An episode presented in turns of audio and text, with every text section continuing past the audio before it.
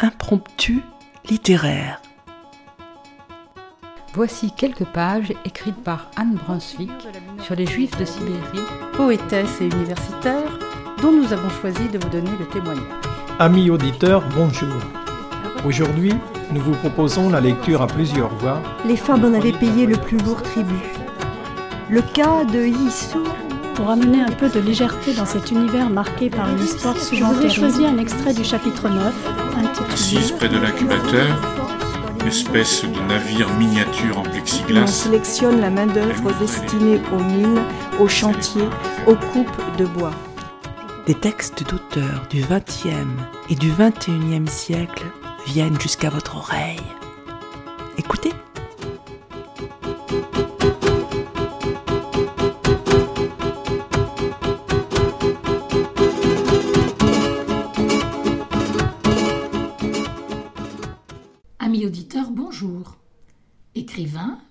Et photographe suisse, Nicolas Bouvier est entré dans la légende des écrivains voyageurs avec la publication en 1963 de L'usage du monde. Ce livre deviendra la Bible de tous ceux que démange l'envie irrésistible de prendre la route pour découvrir le monde. Né à Genève en 1929, il commence à voyager dès l'adolescence, depuis la Laponie jusqu'au Sahara. À 24 ans, il part, à bord de sa Fiat Topolino, rejoindre son ami peintre Thierry Vernet à Belgrade. De là, ils continuent leur route à travers la Yougoslavie, la Grèce, la Turquie, l'Iran et l'Afghanistan. C'est le journal de ce voyage, qui se déroule de juin 1953 à décembre 1954, qui deviendra l'usage du monde. En voici quelques extraits.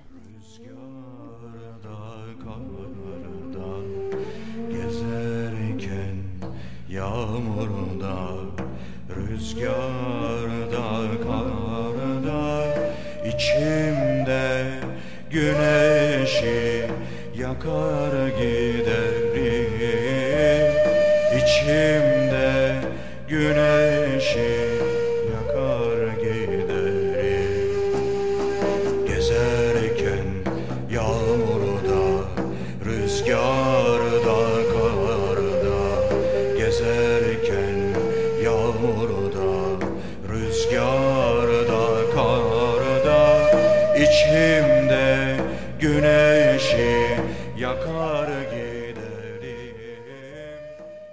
J'avais quitté Genève depuis trois jours et cheminais à toute petite allure quand, à Zagreb, poste restante, je trouvai cette lettre de Thierry.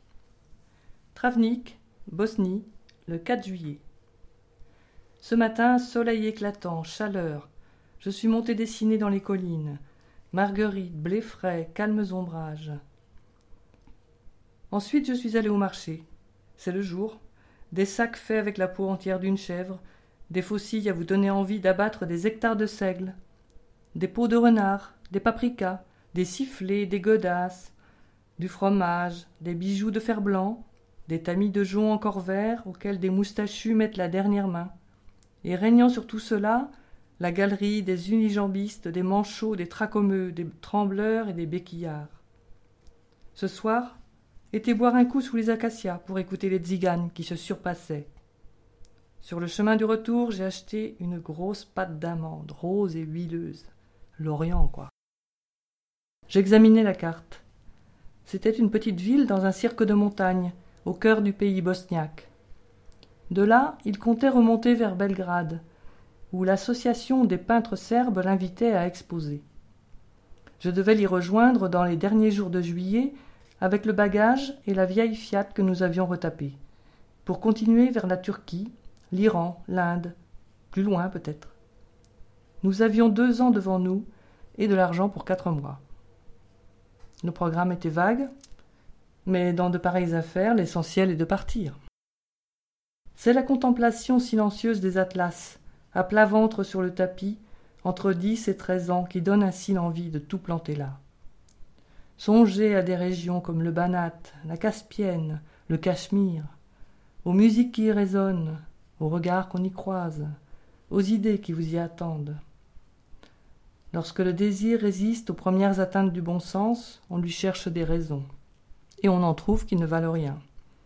La vérité, c'est qu'on ne sait comment nommer ce qui vous pousse.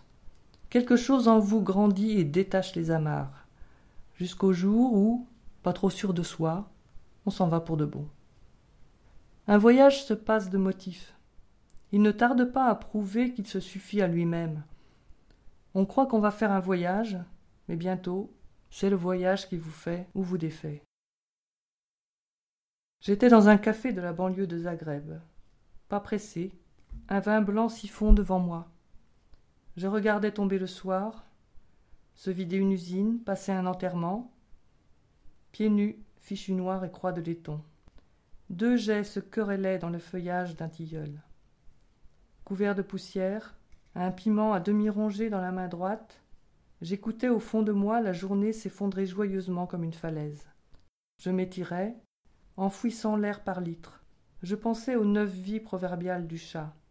J'avais bien l'impression d'entrer dans la deuxième.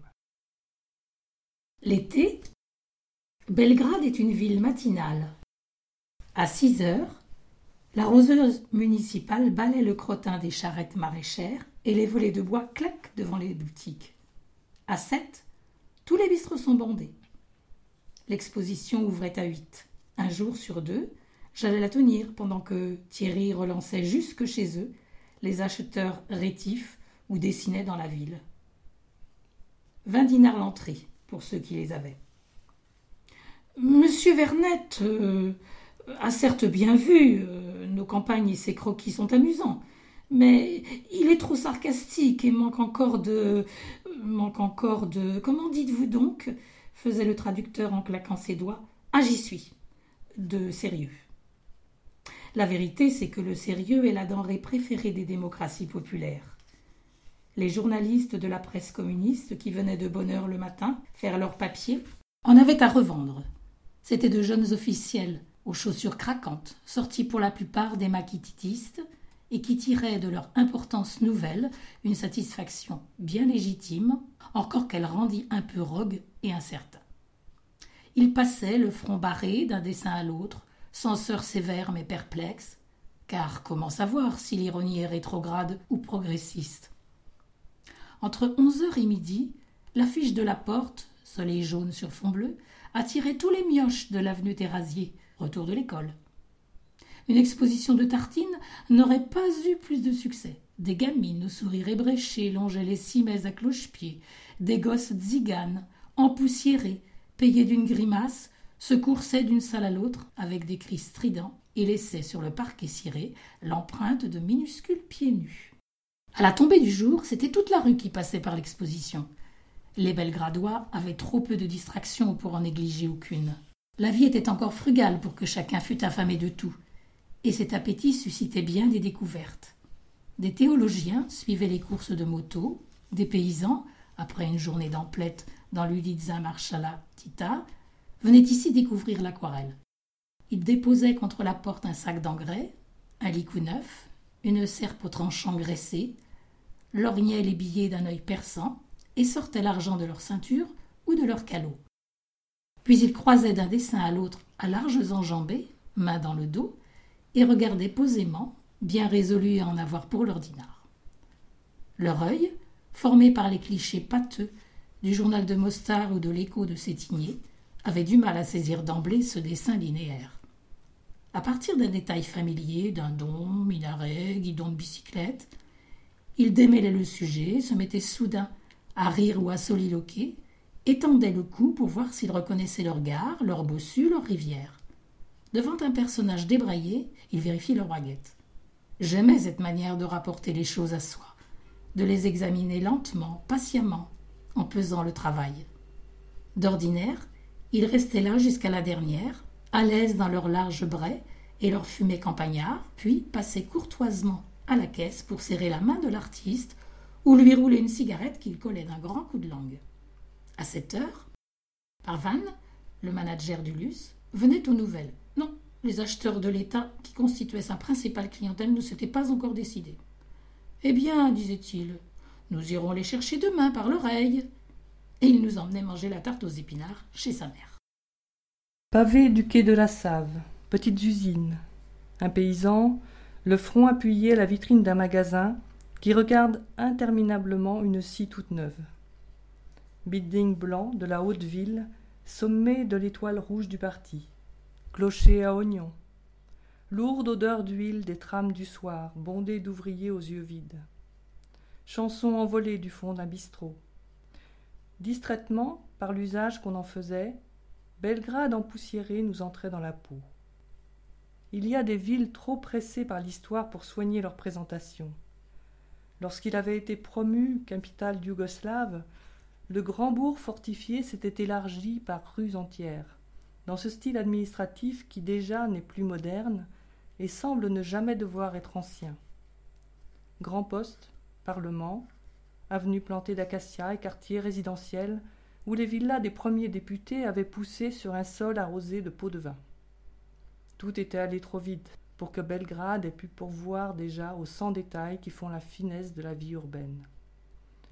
Les rues paraissaient occupées plutôt qu'habitées.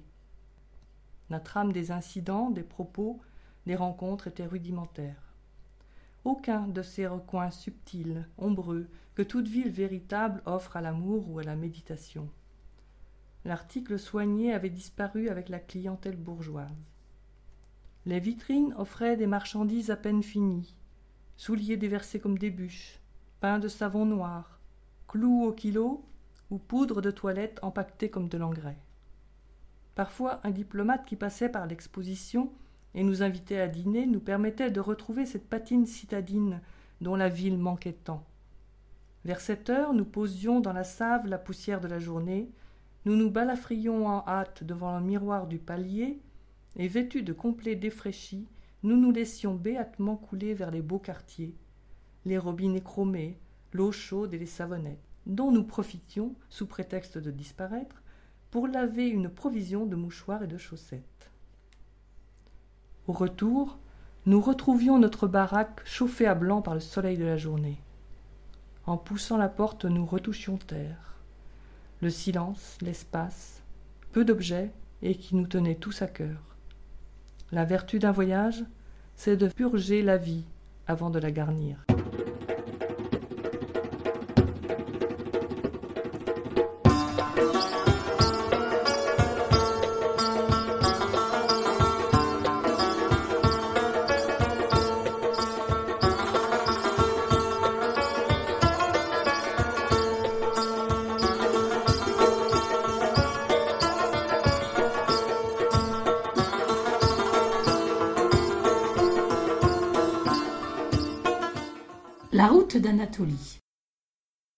Lorsqu'on quitte la Yougoslavie pour la Grèce, le bleu, la couleur des Balkans, vous suit. Mais il change de nature. On passe d'un bleu nuit un peu sourd à un bleu marin d'une intense gaieté qui agit sur les nerfs comme de la caféine. Et c'est heureux, parce que le rythme des conversations et des échanges s'est beaucoup précipité. On avait pris l'habitude d'expliquer lentement, et plutôt deux fois qu'une, en s'attardant sur les mots le temps que la compréhension chemine. Dès la frontière, c'est superflu. L'interlocuteur vous interrompt au milieu des phrases d'un geste impatient. Il est au fait. Et vous parlez encore qu'il s'est déjà lancé dans l'espèce de pantomime emporté qui contient sa réponse.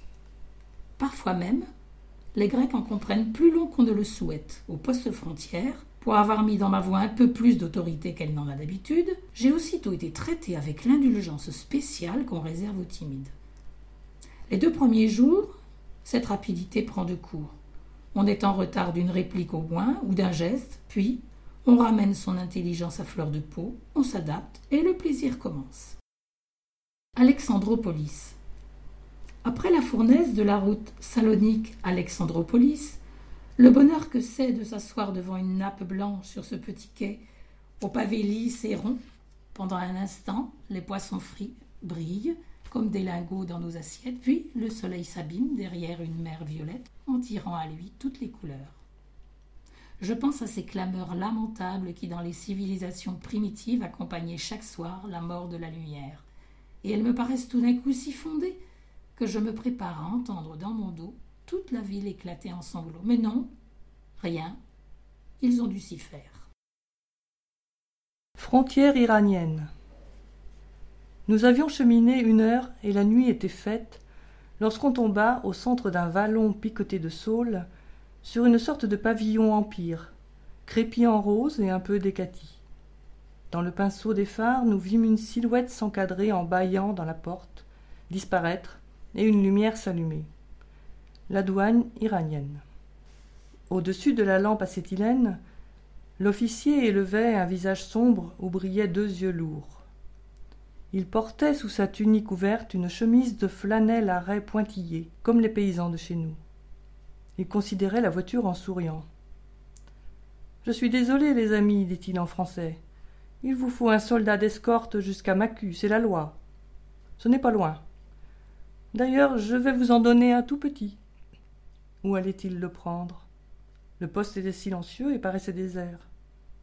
Il disparut avec la lampe nous laissant dans la nuit et revint au bout d'un instant avec une espèce de nain mongoloïde en bande moltière le visage fendu par un sourire très doux et voilà dit-il en le poussant vers nous comme s'il l'avait tiré de sa pantoufle.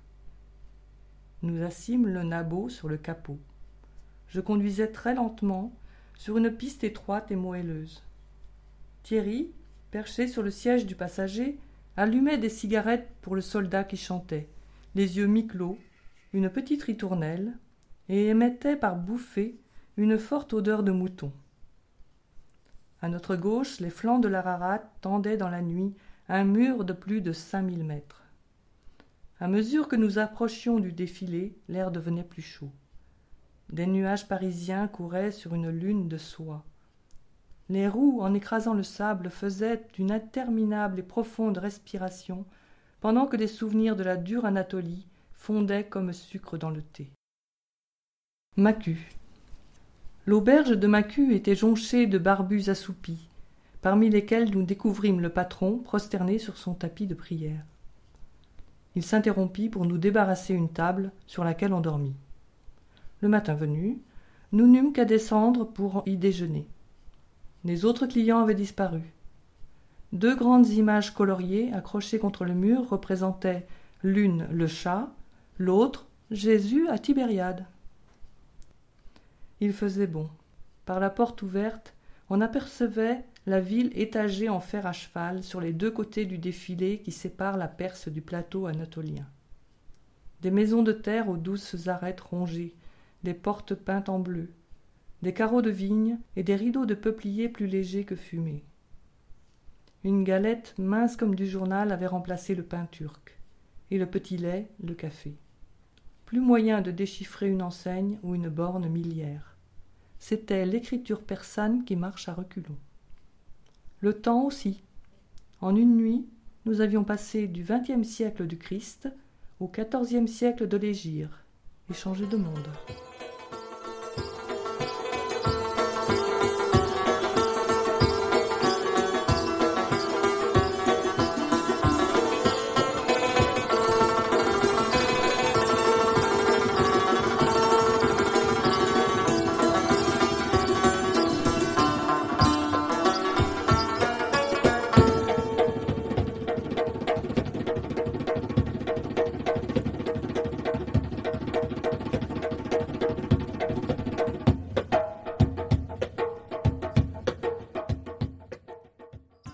La vie nomade est une chose surprenante. On fait 1500 km en deux semaines, toute l'Anatolie en coup de vent. Un soir, on atteint une ville déjà obscure, où de minces balcons à colonnes et quelques dindons frileux vous font signe. On y boit avec deux soldats, un maître d'école, un médecin apatride qui vous parle allemand. On baille, on s'étire, on s'endort. Dans la nuit, la neige tombe, couvre les toits, étouffe les cris, les routes, et on reste six mois à Tabriz, Azerbaïdjan. Il y avait peu d'étrangers dans la ville. C'est étonnant, un étranger. À travers le jardin, par-dessus le mur des courettes, du haut des toits en terrasse, nos voisins arméniens nous observaient, gentiment. Pendant nos absences, il arrivait qu'un balai mystérieux nettoie notre maison ou que des mains invisibles posent sur notre table un bol de soupe amère. Voici un siècle, les Arméniens avaient été près d'un million dans cette province. C'était à peine s'il en restait quinze mille à s'accrocher dans la ville. Ils vivaient entre eux, s'épaulaient, se réunissaient chaque soir dans les sombres cuisines de l'Arménistan autour de la lampe à pétrole pour débattre les affaires de la communauté ou déterminer soigneusement leur stratégie au bazar. C'était un petit monde chaud, noir vêtu, laborieux et secret, avec un respect dévot de son prestigieux passé et une infinie résistance au malheur. Parfois, une famille réussissait et montait vers Téhéran tenter sa chance. C'était l'exception. Et pour ceux d'ici, la vie était dure. Mais il savait l'aménager avec l'expérience des vieilles races et lui conserver sa saveur. En semaine, les femmes, bien gardées par leurs portes closes, fredonnaient en maniant le balai d'admirables complaintes qui volaient par-dessus les toits. Le dimanche, à l'église, on chantait tout naturellement à quatre voix, depuis le temps qu'ils se connaissaient. On savait bien que le clan des Azrouni donnait plutôt des basses, et que les Mangasarians étaient dans les ténors. C'était pour la plupart des chrétiens monophysites, dont le chef spirituel résidait en Arménie soviétique. Un vieillard coupé du monde chrétien, dont l'élection faisait ici l'objet de discussions interminables, et qui, à chaque Noël, envoyait à ses frères d'Iran, sur les ondes de Radio Bakou, de faibles mais politiques encouragements. Beaucoup d'entre eux avaient encore en URSS de la famille dont ils étaient pratiquement sans nouvelles, et à laquelle il leur arrivait d'envoyer, bien qu'ils fussent très ménagés de leurs sous, un paquet de vêtements chauds. Parfois, ils avaient la surprise de recevoir en retour un colis de friandises mal emballées et quelques lignes d'une compassion prudente, parce que la propagande était ainsi faite que, de part et d'autre de la frontière, on croyait avoir en face plus malheureux que soi. Pourtant, nos voisins parlaient volontiers de leur misère, s'enorgueillissant de ce qu'ils avaient subi, de ce qu'il faudrait subir encore. Et vous verrez, ça n'est pas fini. Avec cette vanité plaintive des peuples trop injustement étriés par l'histoire, si remarquable dans la diaspora juive d'autrefois. À propos de juifs, cette famille israélienne déçue par Tel Aviv venait précisément de s'établir ici et d'ouvrir boutique au bazar. Tout l'Arménistan parlait avec de mauvais sourires. Pour une fois, les marchands azéris et arméniens s'étaient mis d'accord et s'apprêtaient, main dans la main, à leur mener la vie dure. Novembre. Sur le plateau d'Azerbaïdjan, il vient tard, mais il vient bien. Un soir, les étoiles paraissent toutes proches dans un ciel royal, et les gens du quartier sortent leur corsi. Dans la nuit, le thermomètre tombe à moins trente degrés. Le lendemain, l'hiver est dans la ville. Un vent coupant descend du nord en rafale, brasse la neige et glace les champs. Les loups s'enhardissent, et les sans-travail des faubourgs s'organisent en bandes pour détrousser les paysans. Les barbes et les moustaches se givrent, les samovars fument, les mains restent au fond des poches. On n'a plus que trois mots en tête thé, charbon, vodka. Sur la porte de notre cour, les gamins arméniens ont dessiné à la craie une grande garce beauté aux innombrables jupes qui porte un petit soleil à l'endroit du bas-ventre. Tout cela ne manque pas de poésie, aussi longtemps qu'on peut bourrer son poêle et payer le marchand de bois. Dans une ville qui connaît la faim, le ventre n'oublie jamais ses droits, et la nourriture est une fête. Les jours fastes, les commères du quartier se levaient matin pour éplucher, piler, désosser, touiller, hacher, pétrir, souffler la braise, et les minces vapeurs qui montaient des cours trahissaient l'esturgeon à l'étouffer, le poulet au jus de citron grillé sur charbon de bois, ou cette grosse boule de hachis remplie de noix, d'herbettes, de jaune d'œuf et cuite dans le safran qu'on appelle kufté. La cuisine turque est la plus substantielle du monde, l'iranienne d'une subtile simplicité. L'Arménistan, inégalable dans le confit et l'aigre doux. Nous, nous mangions surtout du pain. Un pain merveilleux. Au point du jour, l'odeur des fours venait à travers la neige nous flatter les narines. Celle des miches arméniennes au sésame, chaudes comme des tisons. Celle du pain sandiak, qui fait tourner la tête. Celle du pain lavache, en fines feuilles semées de brûlures. Il n'y a vraiment qu'un pays très ancien pour placer ainsi son luxe dans les choses les plus quotidiennes. On sentait bien trente générations et quelques dynasties alignées derrière ce pain-là. Avec ce pain, du thé, des oignons, du fromage de brebis, une poignée de cigarettes iraniennes et les longs loisirs de l'hiver, nous étions du bon côté de la vie. La vie à trois cents tomanes par mois. J'avais maintenant assez d'élèves pour y suffire. Deux d'entre eux, même, fils de boucher, amélioraient parfois notre ordinaire en apportant quelques déchets raflés sur l'étal paternel. C'étaient des jumeaux rouquins, timides jusqu'à la panique, qui ne savaient rien, n'apprenaient rien, mais qui nous plaisaient bien lorsqu'ils tiraient de leur serviette un poumon de chèvre, grosse éponge sanguinolente, ou quelques bas morceaux de buffle encore semés de poils noirs.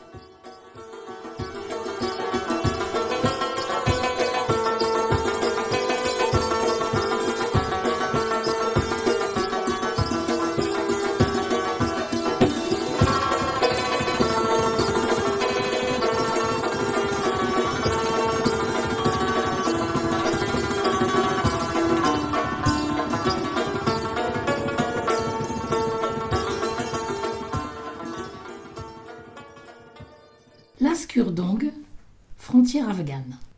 Visiter l'Afghanistan est encore un privilège. Il n'y a pas si longtemps, c'était un exploit. Faute de pouvoir tenir solidement le pays, l'armée anglaise des Indes en bloquait hermétiquement les accès par l'est et par le sud. Pour leur part, les Afghans s'étaient engagés à interdire leur territoire à tout Européen. Ils ont presque tenu parole et s'en sont fort bien trouvés.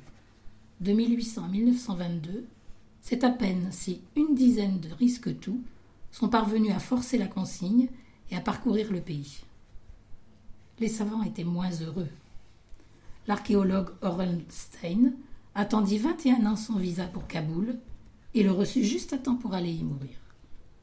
Il suffit aujourd'hui d'un peu de tact et de patience, mais lorsqu'on se présente la nuit tombée au village frontière de l'Askurdong sur la route, qui Kandahar, muni de ce précieux visa, personne à qui le montrer. Ni bureau, ni barrière, ni contrôle d'aucune sorte, mais la travée blanche de la piste entre les maisons de terre et le pays ouvert comme un moulin. Ces trois soldats qui boivent la tchakan dans un nuage de phalène n'ont rien à faire avec la douane. Quant au douanier, il s'est, paraît-il, retiré chez lui pour la prière du soir. Route de Mucure. L'Afghanistan n'a pas de chemin de fer, mais quelques routes de terre battue dont l'usage est de médire. Je n'y souscrirai pas. Celle qui monte de Kandahar à Kaboul est semée de crottins frais, de marques de sabots et de ces empreintes de chameaux qui font dans la poussière de larges trèfles à quatre feuilles. Elle chemine entre d'amples versants étendus sous un ciel d'altitude. L'air de septembre est transparent, la vue porte loin, et ce qui domine, c'est un vif brun montagnard tranché çà et là par un vol de perdrix. Un bouquet de peupliers dont chaque feuille se dessine, les fumées d'un village. Aux endroits où l'eau le permet, des arbres rabougris bordent la route.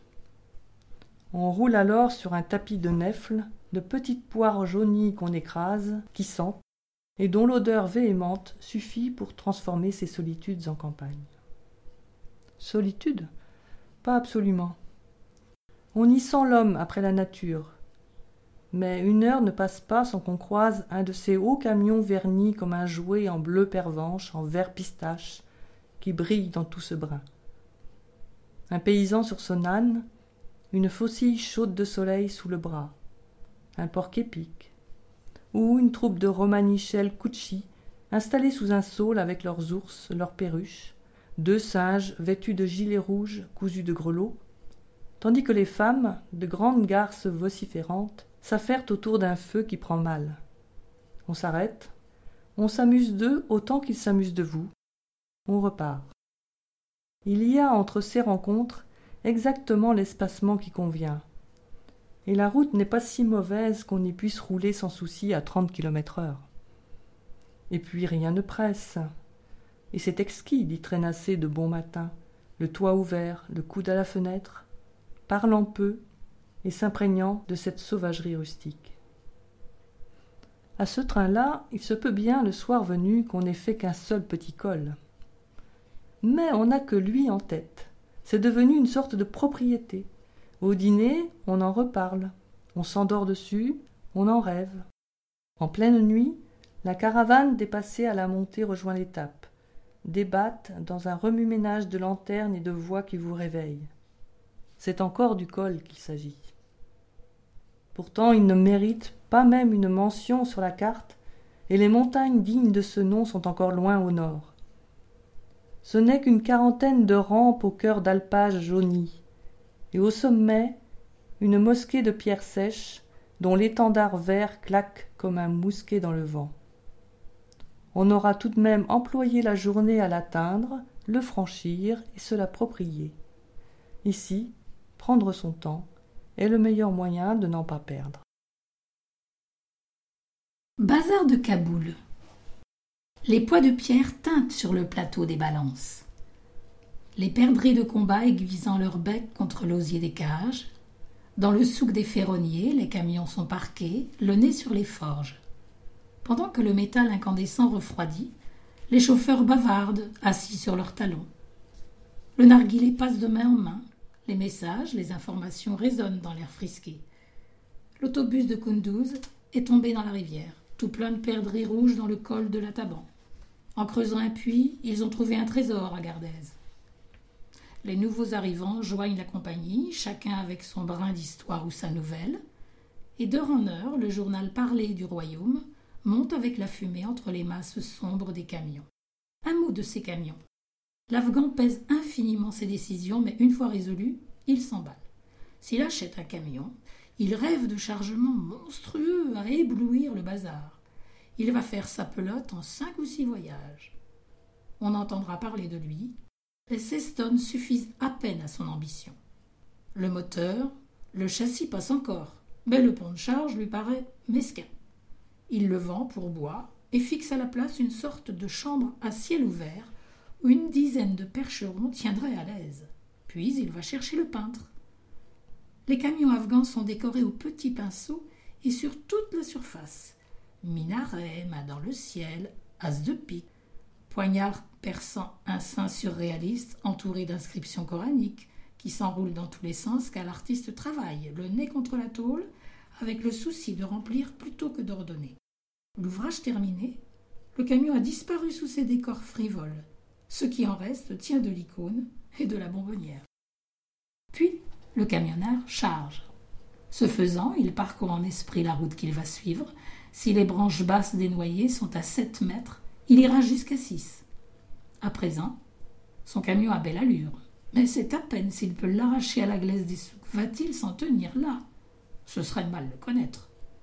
Il s'arrête dans les faubourgs, recrute des passagers pour le nord, à cinquante Afghani la course et les place entre les sacs. Alors il s'ébranle, vers l'Hindoukouche, vers Mazar ou Kunduz. Inch'Allah.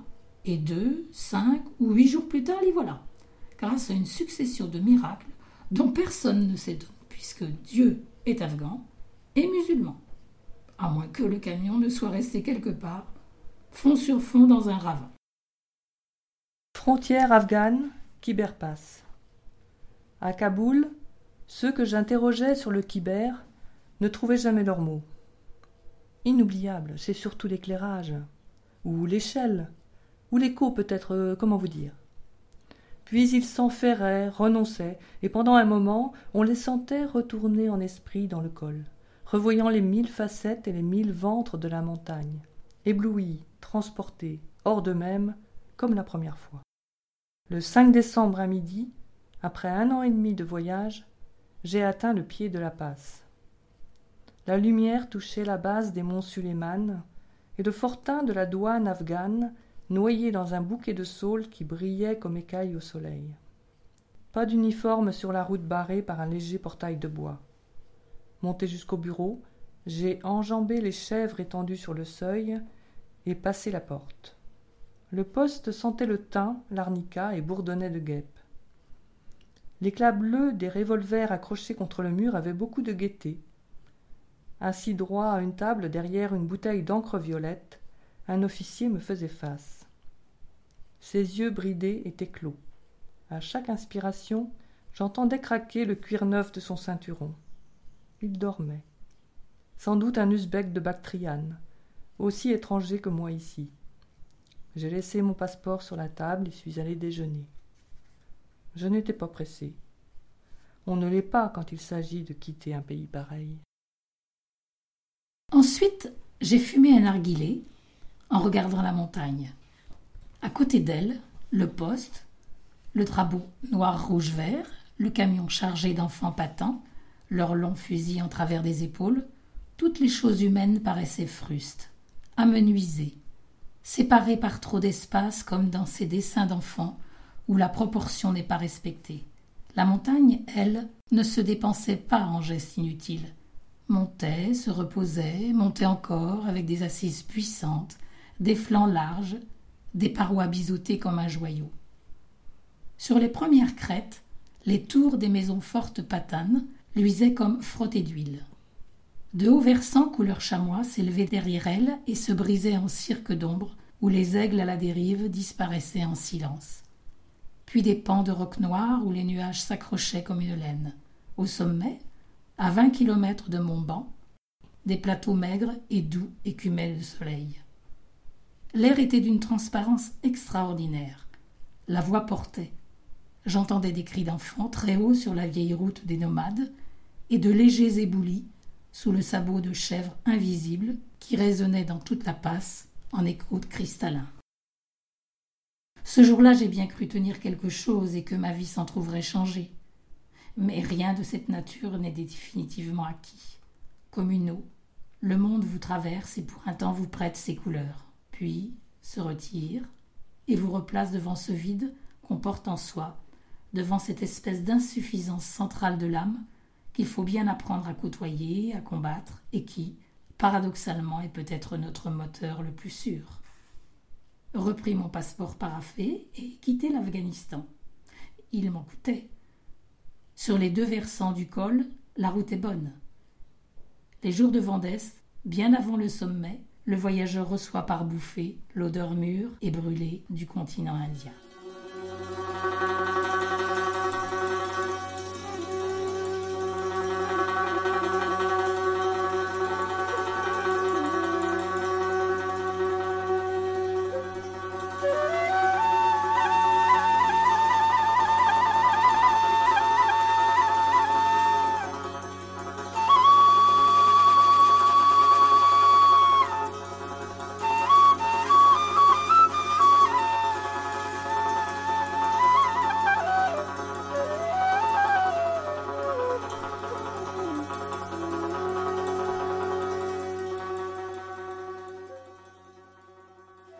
Si ces courts extraits vous ont donné l'envie de poursuivre le voyage en compagnie de Nicolas Bouvier, sur des routes aujourd'hui difficiles voire dangereuses, et à travers des pays profondément transformés par l'histoire ou la guerre, l'usage du monde est constamment réédité depuis plus de 60 ans. Il est disponible en poche aux éditions de la découverte. Nicolas Bouvier a également écrit de nombreux autres récits de voyage. N'hésitez pas à les découvrir. Les textes ont été lus par Françoise et Marie-Paul. Les musiques sont extraites de musique traditionnelle afghane et soufie. Le montage a été réalisé par Claude Michel. Merci pour votre écoute et à bientôt.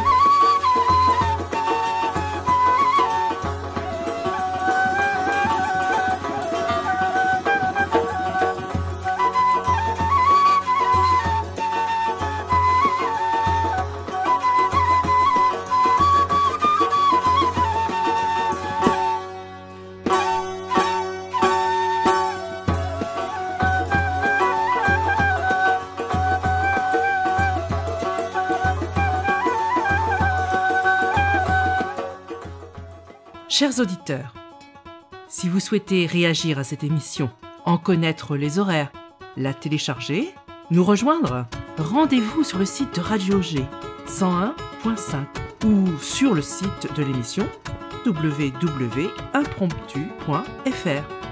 Vous nous y retrouverez